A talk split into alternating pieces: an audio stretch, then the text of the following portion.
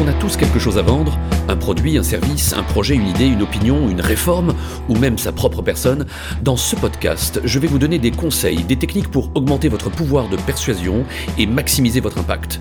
Mon objectif Vous permettre de vendre plus, plus vite ou plus souvent. Je suis Michael Aguilar, conférencier professionnel en vente et motivation et dirigeant du cabinet Vendeur d'élite. C'est parti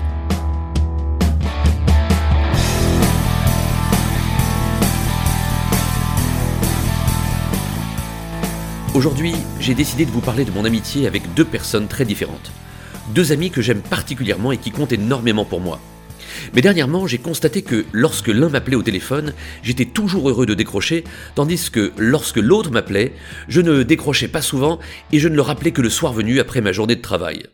En réalité, j'ai constaté que j'étais toujours disponible pour le premier et beaucoup moins pour le second.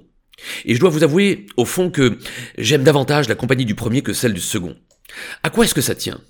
Au fait que lorsque le premier m'appelle, c'est le plus souvent pour partager une bonne nouvelle, une histoire, une anecdote, un tuyau de business, un bon plan de resto ou de film à aller voir ou pour parler vacances. Il est toujours joyeux, positif, enthousiaste et plein d'entrain. Parfois, bien entendu, on évoque des sujets plus sérieux, mais dans l'ensemble, les conversations portent le plus souvent sur des sujets légers ou joyeux.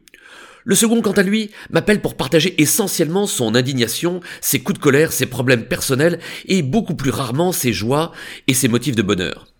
Bien sûr, je suis heureux de la confiance qu'il me témoigne, heureux de pouvoir l'écouter et de lui rendre service quand c'est le cas, parce que c'est précisément cela l'amitié. Mais je suis un être humain et moi aussi j'ai besoin de ce que les anglo-saxons appellent l'empowerment. C'est un mot qui n'a pas de traduction exacte et qui pourrait se définir par l'accroissement de pouvoir. Vous l'avez certainement constaté, vous aussi, il y a des gens qui vous donnent de l'énergie et d'autres qui vous en retirent. Et j'ai pu constater que les vendeurs d'élite font définitivement partie de la première catégorie.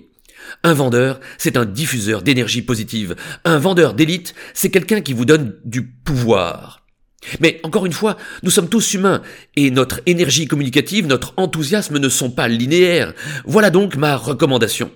Lorsque votre énergie est basse, lorsque vous n'êtes pas sûr d'irradier, cantonnez-vous à des travaux administratifs, des réunions, de la formation, de la production de contenu digital ou de la prospection en ligne.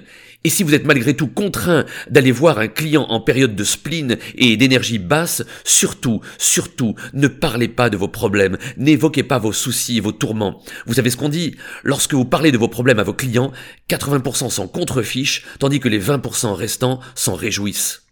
Lorsque vous êtes en relation avec un client, que ce soit en live, au téléphone ou en visio, vous devez mettre une pièce dans le jukebox et vous devez aussitôt dégager de l'enthousiasme et de l'envie. Vous devez vibrer et rayonner. Vous m'avez compris, lorsque vos clients voient votre nom s'afficher sur leur écran, ils doivent pouvoir se dire ⁇ Bonne nouvelle, Frédéric Leblanc m'appelle !⁇ Votre client doit pouvoir vous associer à un pourvoyeur d'énergie positive et considérer qu'après avoir été en lien avec vous, vous l'aurez enrichi en énergie plutôt qu'appauvri. Ainsi, vous n'êtes plus un vendeur, vous êtes quelqu'un qui venait l'aider, vous lui apportez de bonnes nouvelles, vous êtes un pourvoyeur de solutions. Je vous répète cette phrase, vous n'êtes plus un vendeur, vous êtes une solution, car on aime tous les gens qui nous apportent des solutions. On aime tous notre médecin et notre expert comptable. Alors gardez toujours à l'esprit qu'un bon vendeur, c'est un importateur de stress et un exportateur d'enthousiasme. À la semaine prochaine.